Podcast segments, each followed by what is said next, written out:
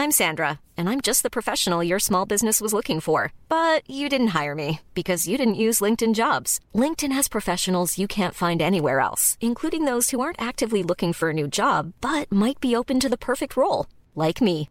In a given month, over 70% of LinkedIn users don't visit other leading job sites. So if you're not looking on LinkedIn, you'll miss out on great candidates like Sandra. Start hiring professionals like a professional. Post your free job on linkedin.com/spoken today.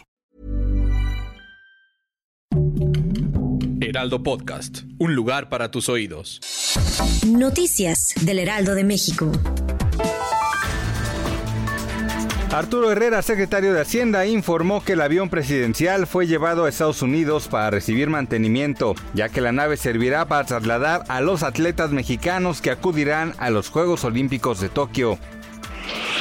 Los alumnos del Instituto Politécnico Nacional no regresarán a las aulas el próximo 7 de junio, por lo que terminarán el semestre en clases en línea, en contraste con algunos alumnos de la UNAM que ya han comenzado a reanudar las actividades en talleres, prácticas y laboratorios. El gobierno de China disminuyó el rigor de sus normas en torno a la planificación familiar, con lo cual se dejará de limitar la procreación de un máximo de dos bebés y permitirá que los padres tengan hasta tres hijos.